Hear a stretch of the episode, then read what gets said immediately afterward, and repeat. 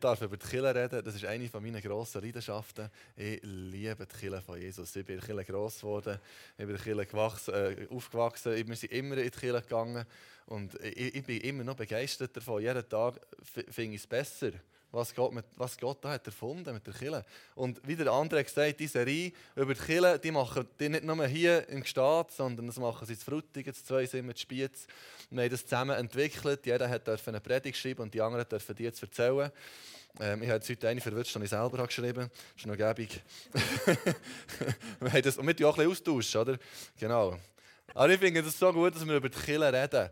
Weil irgendwie ist es etwas, was einfach da ist, aber wo man uns manchmal gar nicht so Gedanken machen. Und die Vorbereitung auf diese Serie hat mir sehr gut da, mich wirklich damit auseinandersetzen, was ist denn die Kille? Was hat sich Jesus eigentlich überlegt, als er, als er das hat erfunden hat? Das hat ja sogar Jesus erfunden, nicht wahr?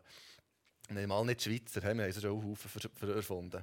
Und das ist noch spannend, wenn wir zurückschauen über die Jahrhunderte äh, dann sieht man, wie reich sie gekommen, reich sie gegangen, es sind Herrscher gekommen, Herrscher sind gegangen. Und ich gebe nur einen kleinen, kleinen ähm, Geschichtsüberblick heute, aber ich finde das ganz spannend. Zum Beispiel haben wir das Persische Reich.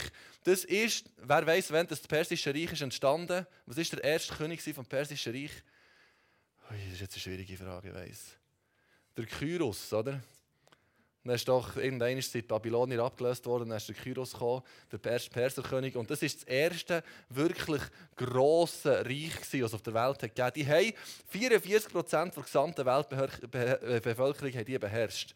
Das ist aber nur ein paar, Jahre, ein paar hundert Jahre gegangen, oder nur gut 150 Jahre dort. Dann ist Alexander der Große gekommen, hat das so kleine Pizza gemacht und gesagt, das gehört jetzt mir.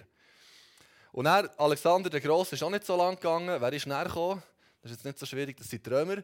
Das ist wahrscheinlich aus der ganzen Geschichte ist das, das bedeutendste und grösste Reich, das es je gegeben hat. Es hat zwar nur etwa 30 Prozent der Weltbevölkerung beherrscht, aber rein von der Bedeutung her und vom, von dem, was die Römer haben bewirkt an, an Erfindungen, an, an, an Luxus, all diesen Sachen, ist das sehr bedeutend bis heute. Und ihr seht, die haben vielleicht etwas beherrscht. Ist aber auch nur eine gewisse Zeit gegangen, erstaunlich lang. Oder? Die Römer haben es erstaunlich lang geschafft. Aber das ist dann zumal ist das Norm gewesen. Ich nehme an, zur Zeit von Jesus hat Juden gedacht, das bleibt jetzt auch einfach so. Vielleicht können wir es irgendwann befreien. Aber das war gäng. Und ein paar hundert Jahre später war von dem nicht mehr viel sichtbar. Gewesen. Also das Römische Reich ist zwar in einem kleinen Rahmen bis noch in die 1400 bestanden in Rom, aber es hat nicht mehr die Bedeutung, nicht die Strahlkraft, es ist selber in, in sich selber zusammengebrochen. Es sind verschiedene, verschiedene Reiche da mit mit dem äh, Mohammed und so weiter, es sind verschiedene Reiche ähm, im Osten und so weiter, die lassen jetzt alle sein. Für uns ein wichtiges wahrscheinlich noch ist das Spanische Reich. Ähm, das ist das erste globale Reich. Sie sehen, fast überall auf der Welt haben die Spanier irgendwo Herrschaftsgebiet gehabt und haben, sagt man bei ihnen, 12% der Weltbevölkerung beherrscht und 13% der Landmasse. Das ist fein ein bisschen. Also die Spanier waren das Maß der Dinge. Ein bisschen später ähm, ist vom Ganzen wieder nicht viel herum. Heute haben wir zwar noch irgendwo spanische Einflüsse in Südamerika, darum redet man dort Spanisch, aber gleich von, von diesem Reich ist nichts mehr zu sehen. Als nächstes ganz spannendes finde ich, ich habe noch ein paar Auswahlen getroffen. Gell? Alle Geschichtslehrer denken jetzt, was macht der da vorne? Das ist eine Katastrophe. Aber, ähm, ich, ich habe nur ein paar wenige rausgepickt gell? und ich bin auch nicht Geschichtslehrer. Aber das britische Reich, das ist noch gar nicht so lange her. Und da sind die Briten das Maß der Dinge gewesen, oder? Heute vielleicht weniger. Sie haben ihre eigenen Probleme im Moment. Sie haben zwar ein Problem, noch einmal rausschieben können, aber, aber sie kommen, glaube ich. Und das ist, das ist die Briten, die haben, die haben bestimmt, was auf der Welt geht. Die haben sehr, sehr viel Einfluss gehabt. Wir haben noch einen gewissen Rest Einfluss mit dem Commonwealth, obwohl man nicht mehr von Einfluss reden kann, sondern mehr von, weiß auch nicht was, genau, von, von, von, von Kultur oder von Geschichte, wie auch immer. Aber die Briten, noch vor, noch vor 100 Jahren hat man, hat man nicht geglaubt, dass es heute so, kann, so an diesen Punkt kann kommen kann. Und ich weiß nicht, wie Europa in 100 Jahren aussieht. Im Moment sieht das sehr stabil aus. Aber das ist vielleicht in 10 Jahren schon nicht mehr so stabil. Vielleicht in 100 Jahren nicht mehr, wissen es nicht. Aber etwas weiß ich. Die Kirche von Jesus wird auch dann noch da sein und wird noch relevant sein. Über all die Jahrhunderte, was nicht ist vergangen, ist die Kirche von Jesus. Sie hat sich verändert. Sie hat Krisen gehabt. Sie hat, ähm, sie hat grosse Krisen gehabt. Sie sind ähm, Sachen gestorben, Sachen wieder zum Leben gekommen. Aber die Kirche von Jesus als solches hat immer Bestand gehabt. Stellt euch mal vor, wir haben jetzt von all diesen Reich geredet, die sind kaputt gegangen. Und der Reformation, 15, 17 und so weiter, dort in die Jahre, ist, ist, ist die reformierte Kirche gekommen und bei allen anderen politischen Systemen müsste ich sagen, eigentlich hätte die katholische Kirche müssen sterben Eigentlich hätte das müssen aufhören Weil bei all diesen anderen politischen Sachen ist das Alte irgendwie vorbeigegangen und gestorben und ist etwas Neues gekommen. Aber bei allem, was wir komisch finden an der katholischen Kirche, finde ich es beeindruckend, dass die immer noch gibt. Und ist immer noch stark und ist immer noch relevant. Äh, man kann sagen, Kirche sind Zeier als Katzen. Die kannst du nicht einfach so kaputt machen, weil es ist etwas dahinter. Das ist, das ist Gott dahinter. Und, und die Kirche die hat Kraft. Darum, darum, darum eine, Kirche ist nicht einfach eine Organisation wie irgendetwas anderes, sondern auch wenn es manchmal turbulent ist, es ist gleich etwas Standhaftes drin. Wo, wo Jesus hat Kirche gegründet beim Petrus, oder, ist da die, die Szene in Caesarea Philippi, wo sie da den ganzen weiten Weg gelaufen und dann, dann fragt Jesus nur, für wer haltet ihr mir eigentlich? Und dann sagt der Petrus, du bist Christus, der Sohn Gottes. Und dann sagt Jesus ihm, auf die, auf die, auf die wollte ich die Kirche gründen und dann gehen sie wieder zurück. Das ist eigentlich alles, was sie dort gemacht haben. Aber das sagt Petrus, Jesus sagt an Petrus, von nun an sollst du Petrus heißen, das hat er eigentlich schon gewusst, nicht wahr? Auf diesen Felsen will ich meine Gemeinde bauen und alle Mächte der Hölle können ihr nichts anhaben. Und das ist die Grundlage, wo die Kirche drauf steht. Dass Jesus er gesagt es gibt nichts, es gibt nichts, was die Kirche kaputt machen kann. Bis Jesus wiederkommt, wird es immer irgendwo eine Kirche geben. Die Gemeinde von Jesus wird immer Bestand haben. Das kannst du nicht kaputt machen. Die krassesten Herrscher auf dieser Welt, die noch so gegen Jesus sind, die schaffen es nicht, die Kirche kaputt zu machen. Jetzt habe ich eine interessante Aussage, äh, Aussage gehört, wo ich heisst, wenn du die Kirche kaputt machen dann solltest du sie nicht bekämpfen, weil dann wird sie nur stärker. Wenn du sie kaputt machen willst, müsstest du sie verstaatlichen. das ist ein bisschen böse, aber es geht ein bisschen in die Richtung. Wenn du sie probierst zu bekämpfen, dann wird sie nur stärker. In China, was dort ist passiert, das ist ja gewaltig. Und jetzt probieren sie sie wieder mehr zu unterdrücken. Aber was wird passieren? Das wird noch viel mehr explodieren. Weil das kannst du nicht stoppen. Du kannst die Kirche von Jesus nicht stoppen. Und spannend ist, dass er sagt, auf Petrus wollte die Kirche bauen. Und das ist das, was Gott irgendwie, ich weiß nicht, wieso er auf die Idee ist gekommen, aber er hat gesagt, ich brauche Menschen, für meine Kirche zu bauen. Wir kommen dann auch noch mit einem anderen Vers dazu. Es braucht Menschen. Und so labil, dass wir sind, ist irgendwie gleich die Grundlage, ist Christus, der das Ganze zusammen hat. Wir kommen dann noch dazu. Aber die Kirche, ich glaube, die Kirche ist heute relevant und hat heute Lösungen für eine auf vielen Ebenen leidende, leidende Gesellschaft. Ich glaube, Jesus ist die Antwort für unsere Gesellschaft, für die Probleme unserer Gesellschaft. Und darum ist die Kirche wichtig. Und darum, müssen wir, darum ist es entscheidend, dass wir Kirche sind und als Kirche herstehen. Aber was ist denn, was ist denn Kirche? Oder? Und darum ist es gut, dass wir darüber reden. Ich liebe es, darüber zu reden. Und wie gesagt, wir machen das, das macht das ganze Netzwerk und es ist gut, dass wir es, mir ist es wichtig, dass wir uns darüber Gedanken machen, was ist der Kirche eigentlich? Der griechische Begriff, oh jetzt habe ich es schon hergetan, jetzt ich doch fragen, ist Ekklesia. Es gibt ja zu Frutigen zu Ekklesia, die sind so frech gewesen, haben den griechischen Begriff genommen und haben gesagt, so heißen wir. Aber das haben sie nicht für sich alleine gepachtet, sondern wir sind auch Ekklesia. Und Ekklesia heißt aus dem Griechischen so viel wie die Herausgerufenen. Und es ist auch gebraucht worden für eine Versammlung. Also die zwei Wörter zusammensetzt, ist die Versammlung der Rausgerufenen. Also eigentlich ist es eine Versammlung von denen, die Jesus nachfolgen. Und jetzt interessant ist, Chile ist eine Versammlung. Chile bin ich nicht alleine, sondern Chile bin ich, wenn ich mit anderen Christen zusammen bin. Ich bin ein Teil von Chile, sehr wohl. Aber ich bin nicht alleine. Und es gibt heute alle möglichen Ideen, was Kirche sein kann. Das hat es schon immer gegeben. Und auch heute es gibt christliche Autoren, die, das alle, die die Kirche abstreiten und sagen, es ist nicht wichtig, du musst nur noch daheim mit deinem Frauenli haben, was auch immer. Aber Kirche ist eine Versammlung. Gut, ehrlich gesagt, wenn du daheim mit deinem Frauenli über Gott redest, dann ist das Kirche. Aber es ist vielleicht ein bisschen eng gesehen, wenn nur das Kirche ist. Aber es ist, es ist Chile. Chile ist auch, wenn ich mit meinem äh, äh das klingt ein bisschen komisch. Genau, mit meinem Kollegen Squash spielen, ist vielleicht besser. Oder shooten. Dann ist das Chile, weil sie zwei Christen zusammen etwas machen. Es ist auch Chile, wenn wir uns als Kleingruppe treffen. Und der Sonntagmorgen ist Chile. Es ist eine Versammlung der Glaubenden. Und interessant ist, dass der Paulus, der Begriff, der, der Begriff wird vor allem von Paulus gebraucht. Und mögt ihr noch? He? Es kommt noch ganz viel Information heute. Wir müssen noch mögen.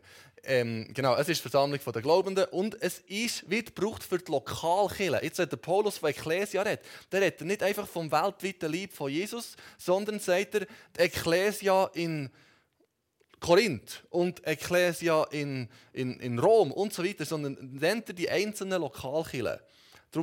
Per Definition kann man sagen, ihr hier seid die Ekklesia in Gestad. Also es gibt noch andere Ekklesias in Gestad. Heute, haben wir heute mit diesen Verbänden. Es sind verschiedene, wie auch immer. Das ist ein anderes Thema, wo wir heute nicht darüber reden. Aber, aber die seid eine Ekklesia, das ist eine Lokalkirche. Und Menschen in dieser Ekklesia, die folgen dem Ruf von Jesus. Sie, sie, die zeichnen sich dadurch aus, dass sie das tun, was Jesus sagt. Sie versammeln sich in seinem Namen, logisch, oder? Versammlung der Ausgerufenen, um in seinem Geist zu leben. Und in Chile drückt sich die Herrschaft von Jesus aus. Das ist mega spannend. In Chile ist ein Ort, wo sich die Herrschaft von Jesus ausdrückt. Das Reich Gottes findet in Chile Ausdruck. Jetzt ist es natürlich ähm, Reich Gottes sehr eng definiert. Das habe ich jetzt so nicht definiert. Gell? Aber es ist ein Ort, die Kirche ist ein Ort, wo sich das Reich Gottes ausdrückt. Wir, wir reden ja viel davon, dass das Reich Gottes kommt. Es kommt überall. Es kommt am Arbeitsplatz und überall. Das ist wahr. Aber die Kirche ist irgendwo ein Ort, wo sich, wo sich das Reich Gottes manifestiert und ausdrückt. Mit Geistesgaben, mit Heiligen, mit Befreiungen, mit, mit Wunder und Zeichen und so weiter. Und die Kirche ist ein Ort, wo, wo, wo sich das Reich Gottes manifestiert. Und das ist etwas ganz, ganz Spannendes. Du kannst, das ist, es gibt ja die Fernsehprediger, zum Beispiel der Baylis Conley. Und der redet zu sehr vielen Leuten und viele Leute auch hier schauen das. Und wir hatten letztes Jahr einen Anlass, gehabt, wo er reden. Und dann sind all die Leute, die ihm zulassen, oft auch nicht Christ. Oder Leute, die sich bei ihm im Programm mal so ein bisschen für Gott haben entschieden, aber gleich nicht wirklich wie auch immer. Oder, oder echt das cool finden, aber, aber nicht wirklich Nachfolger von Jesus sind. Und dann kommen die Leute in einen Gottesdienst. Wir haben einen vollen Gottesdienst gemacht, mit Lobpreis, mit Predigt und so weiter. Und es war so beeindruckend zu sehen, wie sich so viele von den Leuten für Jesus entschieden haben. Wieso? Weil sie an einen Ort kommen, wo sich das Reich Gottes manifestiert. Weil es daheim in Stube vielleicht nicht ganz gleich war. Wie wenn eine Versammlung ist von den Glaubenden. Und darum glaube ich, dass die Versammlung von den Ausgerufenen, der Ekklesia, Kraft hat und sehr wichtig ist für unser Leben. Und der Paulus beschreibt sehr genau in seinen Briefen, dass die Kirche aufgebaut ist auf, auf, Leiter, auf Apostel, Hirten, Lehrer, Propheten und so weiter. Jetzt haben sogar die falsche Reihenfolge gesagt. Und dass es dort Mitarbeiter gibt und Ältesten, der eingesetzt ist, das ist nicht nur unorganisiert, sondern, sondern Gott hat dem Ganzen irgendwo eine Struktur gegeben. Ich habe jetzt immer von Kirche geredet. Wir reden von Gemeinde und von Kirche und von weiss auch nicht was. Ähm, wir haben uns zu spät entschieden, dass wir von Kirche reden, darum übe ich das jetzt heute Morgen. Weil die Leute das komisch, Außenstehende das komisch finden, wenn sie auf die Gemeinde gehen, also in die Gemeinde gehen, dann verwechseln sie das mit der politischen Gemeinde, nicht wahr? Darum haben wir uns gesagt, wir reden jetzt von Kirche. Aber es ist vielleicht auch komisch, ich weiß nicht, die, müsst, die finden das selber, die finden das selber, ob der Gemeinde oder Kirche wieder, das, wieder das gut findet. Aber wir für uns haben uns für Kirche entschieden. Es gibt zwar auch solche, die sagen, das ist komisch, die Kirche, das ist nicht mit Glocken und so zu tun. Das sind wir nicht, aber ja, das sind wir nicht, aber aber tun wir es halt neu definieren, wie auch immer. Was wir sind als Lokalgemeinde, als lokale Ekklesia, sind wir Teil von einer weltweiten Gemeinde, einer weltweiten Liebe von Jesus. Und das ist ja schön, dass wir wissen, wir sind irgendwo eingebettet. Aber gleich gibt die Bibel im Lokalen sehr viel Gewicht und hat eine grosse Wichtigkeit. Ähm, ich habe dann aufgeschrieben, was Chile nicht ist. Vielleicht hilft das. Chile ist nicht eine traditionelle Einrichtung, die nur irgendwie auf Traditionen basiert. Chile ist auch nicht einfach eine Interessengemeinschaft. Es ist nicht von Menschen gegründet. Es ist nicht ein Gottesdienst. Also der Gottesdienst ist nicht Chile, aber, aber der umgekehrte schon. Chile ist nicht ein Zentrum von religiösen Aktivitäten. Religion, Religion ist eh recht mühsam und langweilig. Und Chile ist auch nicht ein Gebäude. Natürlich hat Kille ein Gebäude, aber das Gebäude ist nicht Kille. Darum habe ich die Frage so gut gefunden von dir heute Morgen. Wer ist heute Morgen in die Gemeinde gegangen oder in die Kille gegangen? Sagen wir doch immer so. Ich gehe ins CBZ. Aber eigentlich ist es ja gar nicht so, sondern wir sind, ihr seid das CBZ. Und die heute hier macht wirklich wenig dazu. Aber es braucht es, damit ihr Kille sein könnt. Ihr versteht. Aber, aber das ist nur Holz und Beton. Das, das, das lebt nicht. Was lebt in dir und mir? Das, ist, das ist, macht Killen aus. Und der Paulus sagt im Kolosser 1,18 sagt er, sagt er jetzt, Christus ist das Haupt der Gemeinde und die Gemeinde ist die Liebe. Jetzt sagt er, die Gemeinde ist, ist die Liebe und er ist das Haupt. Und das ist so wichtig, wenn wir von Kirche reden. Wir können, wir können so viele Bücher lesen über Kirchenbau, über, über Strategien, über wie wir Menschen erreichen, wie wir das machen, wie wir den besten Gottesdienst machen. Das ist alles wichtig. Aber der Paulus sagt, Christus ist das Haupt der Gemeinde. Und wenn nicht Jesus der Mittelpunkt ist, dann ist alles andere recht langweilig und mühsam.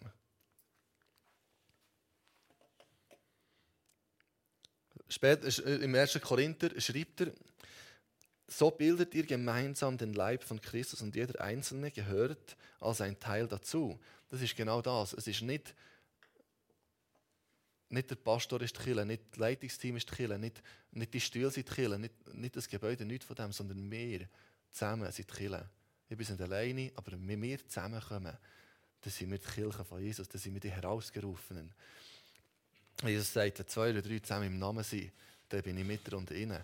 Und das ist wie, wenn Gott da ist und wir zusammen, das ist ein Killen. Und zum Gebäude. Selbstverständlich ist es nicht falsch, dass Kirche ein Gebäude hat. Da gibt es heute viele Strömungen, die sagen, das brauchen wir nicht mehr. Das ist, das in der Bibel haben sie gar keine Gebäude gehabt. Aber das, ich selber lese das anders ich glaube, es braucht Gebäude, damit die ihren Auftrag wahrnehmen kann. Also nicht, das müssen wir den richtigen Weg umkehren. Das Gebäude macht nicht Kirche aus, aber die braucht das Gebäude, damit sie ihren Auftrag leben kann. Also über den Auftrag von Kirche reden wir dann später. Ich glaube, ihr habt sehr viel über den Auftrag gehört. Und dann kommt, kommt das dann, glaube ich, erst im Juli bei euch wahrscheinlich. aber Kirche hat selbstverständlich einen Auftrag. Besteht nicht für sich selber. Ähm, aber es ist ja so, dass sie im Neuen Testament Gebäude hatten die Kirchen. Zum Beispiel in Ephesus hat sich der Paulus täglich in der Schule von Tyrannus getroffen. Und ich weiß nicht genau, wie das zu verstehen ist, aber ich habe das probiert irgendwie rauszudeichseln. Was ich herausgebracht ist der Tyrannus, der war wahrscheinlich ein reicher Mann und hat ein grosses Gebäude gehabt und hat es an Paulus und der Gemeinde zur Verfügung gestellt. Ich weiß nicht genau, ob der Tyrannus am Vormittag gebraucht und am Nachmittag war der Paulus drin, wie auch immer. Aber der, der, der hat ein Gebäude gehabt, sie sich getroffen. Und in dieser Zeit in Ephesus sind auch nicht nur drei, vier Leute zum Glauben gekommen, sondern es heisst, die gesamte Region Kleinasien, alle in dieser Region haben das Evangelium gehört. Das heisst, nicht alle haben darauf reagiert. Aber in der ganzen Region ist die Botschaft bekannt worden. Und darum, was der Paulus dort in der Schule von Ephesus hat gemacht, glaube ich nicht, dass es eine, eine, eine Dynamik war von 10, 15 Leuten. Und ich stelle mir vor, da ist eine grosse Gruppe zusammengekommen und hat wahrscheinlich einzelne kleine Ekklesias mit der Zeit. Also die haben Gebäude gehabt. Oder auch zum Beispiel in Korinth ist das Haus von Titius Justus gewesen. Also dort haben sie sich irgendwie bei einem reichen Dude im Gebäude getroffen. Oder auch im Haus von Philemon hat sich eine Kille getroffen. Also die Kille haben Orte gehabt, wo sie sich getroffen haben. Darum ein Kirchengebäude zu haben, ist absolut nicht falsch. Aber die Räumlichkeit macht unsere Kirche nicht aus, sondern die Qualität von unserer Nachfolge bestimmt die Qualität von unserer Kirche. So wie wir Jesus nachfolgen. So wie ich persönlich mit meiner Frau zusammen, mit, mit meiner Familie zusammen, wie ich Jesus nachfolge, macht am Schluss die Kirche aus. Wie wir zusammen dem Ruf von Jesus folgen, drückt irgendetwas vor der Qualität unserer Kirche aus und nicht, und nicht ob da vorne eine LED-Wand steht oder nicht. Weil jetzt spielt sie immer über die LED-Wand am Witzeln. Und weil ich das in England habe gesehen, dass dort alle Gemeinden LED-Wand haben. Und sie sind mich gerne am Hochnehmen. Aber wenn es, einem Auftrag dient, ist es natürlich gut. Die Frage ist, ob es einem Auftrag dient. Genau. Ich bin noch nicht so sicher, ob das wirklich Sinn macht bei uns. Aber Kirche findet nicht nur am Sonntagmorgen statt, sondern wenn wir uns treffen, Christen zusammenkommen. Und ich, für mich merke, mir würde es nicht länger, einmal am Sonntagmorgen Kirche zu haben. So wie ich bin, ich weiß nicht, es gibt vielleicht andere, die können die geistliche Temperatur für sich selber besser warm behalten. Aber ich merke, dass es mir extrem gut tut, wenn ich ähm, einen Freitagmorgen noch das Frühgebet habe oder manchmal ist es Dienstagmorgen oder am Mittwochabend noch Gebetsabend habe. Und irgendwo, irgendwo in der Gemeinschaft passiert etwas, was nicht passiert, wenn ich alleine bin. Klar begegne ich Gott alleine, ich gehe mit Gott laufen, ich mache Lobpreis, ich begegne Gott. Aber wenn ich zusammenkomme mit anderen, passiert irgendetwas, was sonst nicht passiert. Und darum hilft es mir. Die ersten Christen sind täglich zusammengekommen. Das wäre jetzt ein bisschen verrückt. Aber, aber mir hilft es, wenn ich durch die Woche immer wieder Orte habe, wo ich auftanken kann, wo ich, wo ich Gott begegnen mit anderen Christen zusammen. Und es ist sehr wichtig, dass, es, dass wir das nicht nur alleine machen, sondern zusammenkommen. Und auch der Sonntagmorgen hat seine Relevanz. Oder? Ähm, die ersten Christen haben sich tatsächlich am Sonntagmorgen getroffen. Und das hat eigentlich damit zu tun, dass die Juden haben am Sabbat haben die ihren Viertag gehabt, haben das dann gefeiert. Jesus ist am Sonntag auferstanden, am ersten Tag der Woche. Und dann irgendwann hat sich das entwickelt, dass die Christen haben gesagt, am ersten Tag der Woche feiern wir unseren Gottesdienst. Also das ist heute unser Sonntag. Es ist echt komisch, dass es heute der letzte Tag ist der Woche. Und eigentlich sollte es der erste Tag der Woche sein, weil dann starten wir richtig geladen in die neue Woche. Oder dann hat der erste Tag der Woche schon gestartet, könnte man sagen. Aber Sie haben sich am, am, ersten Tag der Woche getroffen. Und schon die Kirche in Jerusalem hat sich auf der einen Seite der kleinen Gruppe, der Hauszellen getroffen, auf der anderen Seite am, am Sonntagmorgen im Grossen. Und das gehört dazu, dass wir als Kirche zusammenkommen und zusammen Gott suchen. Zusammen beten, zusammen Lobpreis machen und das Wort hören. Im 1. Korinther 3 beschreibt der Paulus da ähm, die Gemeinde und wie die Kirche ist durch sie, durch seinen Dienst und der von anderen, anderen Aposteln ist prägt worden. Und dann schreibt er, dass er das Korinth ein Fundament hat gelegt Das finde ich recht mutig, das zu sagen, aber anscheinend hat er dort das Fundament gelegt und er gesagt, ähm, und nachher sagt er, aber es kann niemand ein anderes Fundament legen, als das, was schon gelegt ist, und das ist Jesus. Und dann im Epheser 2,20 schreibt er, wir sind sein Haus, also wir als Kirche sind sein Haus, das auf dem Fundament der Apostel und der Propheten erbaut ist, mit Christus als Eckstein. Jetzt gibt es anscheinend das Fundament. Und genau, ich, ich habe ja Kinder, hat man Duplo daheim. Ich habe gemeint, Duplo, merkt, Duplo eignet sich nicht ganz perfekt, aber gleich einigermaßen. Also es gibt ein Fundament und anscheinend legen Apostel und Lehrer und Prophet, äh, Apostel und Propheten ist es, legen irgendwo ein Fundament. Natürlich können wir jetzt sagen, der, der Paulus hat das Fundament gelegt mit dem, was er geschrieben hat. Sind wir sehr dankbar dafür. Das hilft uns extrem. Und gleichzeitig gibt es in jeder Kirche irgendwo eine Leiterschaft, die wo, wo irgendwo eine Richtung vorgibt in der Kirche. Und das ist gut. Was er aber sagt, ist, Jesus ist der Eckstein. Jetzt da extra einen roten Stein mitgenommen. Da kann man sagen, das ist der Eckstein. Und alles, was in diesem Gebäude passiert, muss sich an diesem Eckstein orientieren. Eigentlich sogar das Fundament. Es hat früher bei antiken Bauten haben sie, haben sie das genau so gemacht. Haben sie in einer Ecke vom Gebäude einen besonders grossen, meine Steine sind jetzt alle gleich gross, aber einen besonders grossen, dicken, genau ausgemessenen Stein hergetan. Und das war der Stein, der sich das ganze Gebäude daran hat orientiert man hat bei den bei Ausgrabungen von Salomos Tempel hat man so einen grossen, grossen Steinquader gefunden, der grösser war als die anderen. Und man sagt, das war sehr wahrscheinlich der Eckstein, der wie der Rest des Gebäudes hat beeinflusst. Und alles im Gebäude muss sich dann an dem orientieren. Und wenn, der Eckstein, wenn das Fundament schief ist und der Eckstein auch noch, dann kommt das Ganze, seht ihr auf Duplo, ist das ein fertiges Glöhl. Wenn wenn du da irgendwie probierst, auf einem schiefen Fundament zu bauen, und dann ist das nicht richtig eingeklickt, oder? Das kommt nie richtig gut. Und Darum ist es wichtig, dass der Eckstein, dass sich alles an diesem Eckstein orientiert. Selbst wenn der Eckstein hier steht und das Party wunderbar bauen, dann sagt sich irgendeiner, nein, nein, nein, nein, nein ja, tun wir doch ein anders, das gefällt mir nicht. Dann gibt es eine furchtbar schiefe Sache. Und ich habe noch extra an einen Polier angerufen, wie das heute gemacht wird. Und er hat gesagt, es gibt bei jedem Gebäude so eine, das wissen die, die meisten von euch viel besser als ich, aber darum habe ich jemanden angerufen. Gibt es, gibt es so einen Referenzpunkt? Einfach mal ähm, von den Koordinaten her gibt es da irgendwie so ein Ingenieur, Ingenieurbüro oder wer auch immer kommt und tut auf so einem Holzbrett, der das ungefähr ist, ein Nägel einschlagen. Genau dort muss der Ecke des Gebäudes sein. Und wenn der Polier kommt und sagt, nein, das gefällt mir nicht, hier ist keine gute Aussicht und versetzt einen Meter in Süden, dann kommt es mit der Bewilligung dann auch nicht, auch nicht so richtig gut. Du musst nochmal von vorne anfangen. Oder auch von Höhe her gibt es einen Referenzpunkt, und wo genau sagt, auf diese Höhe muss das Fundament. Und dann ziehst du den Punkt wieder rauf für den nächsten Stock und sagst, an diesem an dem Referenzpunkt misst sich das ganze Gebäude aus. Und während dem ganzen Bau musst du irgendwie den Referenzpunkt, also so habe ich das verstanden, ich könnte mich nicht korrigieren. Äh, während dem ganzen Bau musst du den Referenzpunkt irgendwo im Auge haben und wissen, an dem richtet sich aus. Stimmt das? Ja, so steht es mit Termin. Aber ich finde das spannend, dass es noch heute so ist. Es ist ja logisch, irgendwo kannst du ja nicht einfach ins Grüne deine Hütte herstellen, sondern das muss, ja, das muss ja abgemessen und bewilligt sein. Also bei uns ist es so und es ist wahrscheinlich auch dann irgendwie so und es braucht einen Referenzpunkt für ein Gebäude. Und bei Kirche ist es genau das Gleiche. Wenn wir anfangen bauen, ohne diesen Referenzpunkt, dann gibt es nicht so schiefe Sachen, wie wir in der Geschichte manchmal gesehen haben. und, und, und wenn, nicht, wenn nicht Jesus der Eckstein ist, wenn nicht Jesus der Referenzpunkt ist von dem, was wir als Kirche machen, dann kommt es garantiert schief.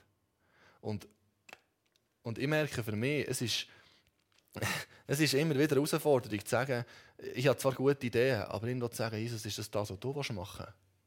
Ist es das, was dein Wort sagt? Das ist der Kirche, aber das ist auch für mich persönlich in meinem Leben immer wieder zu sagen, und ich entscheide mich, mich auf diesen Eckstein auszurichten. Im, im 1. Petrus, wir doch die Stelle schon aus dem, oh nein, noch nicht aus dem Petrus. Hier, 1. Petrus 2, 4 heißt, kommen zu Christus in einem lebendigen Eckstein im Tempel von Gott. Jesus ist der Eckstein. Spannend ist, dass er noch lebendig ist, aber eigentlich ist Jesus ja immer gleich, das ist noch gäbig. Aber, aber manchmal gibt es gleich Sachen, wo Gott sagt, schau, jetzt möchte ich gerne, dass es in die Richtung geht. Und da ist es gut, wenn man mit dem Stein mitgeht. Und spannend ist, dass Paulus schreibt, dass viele, nein, im nächsten Vers könnt ihr es noch nachlesen, dass viele den Stein haben verworfen. Finde ich auch spannend, dass der Eckstein am Schluss Eckstein ist für, ähm, für die, die glauben, für die, die nicht glauben. Entweder verwirfst du ihn oder sagst du ich richte mein Leben an dem aus. Sind viele darüber gestolpert, das ist doch das Psalmwort aus dem Psalm 118.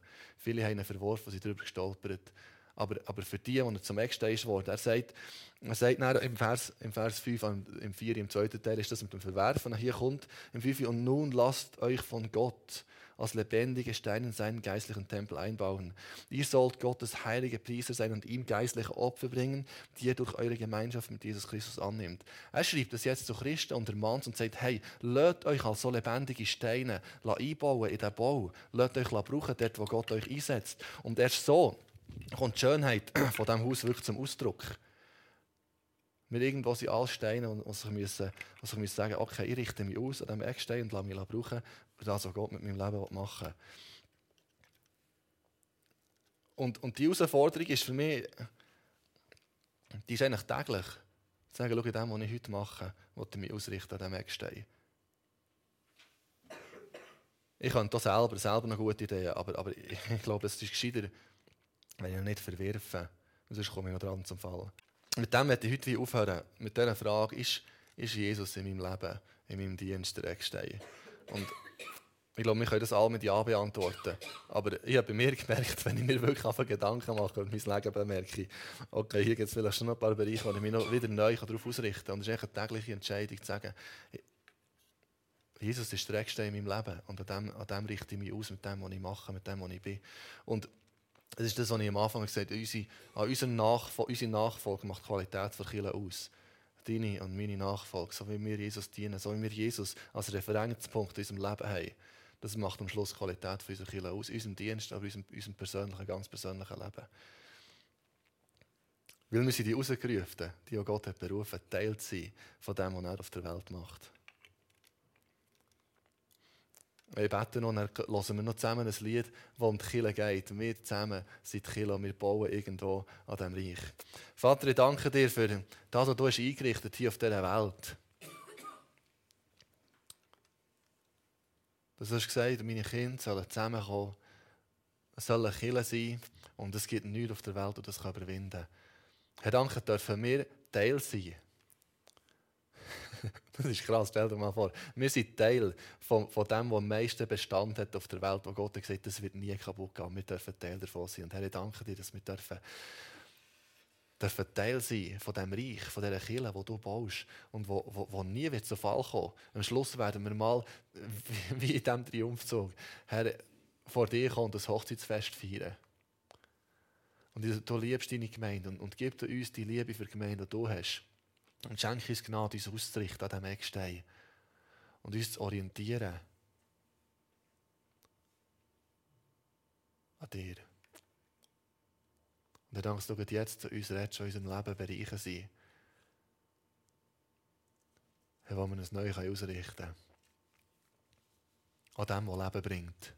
Schenk, dass wir nicht, nicht zu Fall kommen, sondern uns ausrichten an dir.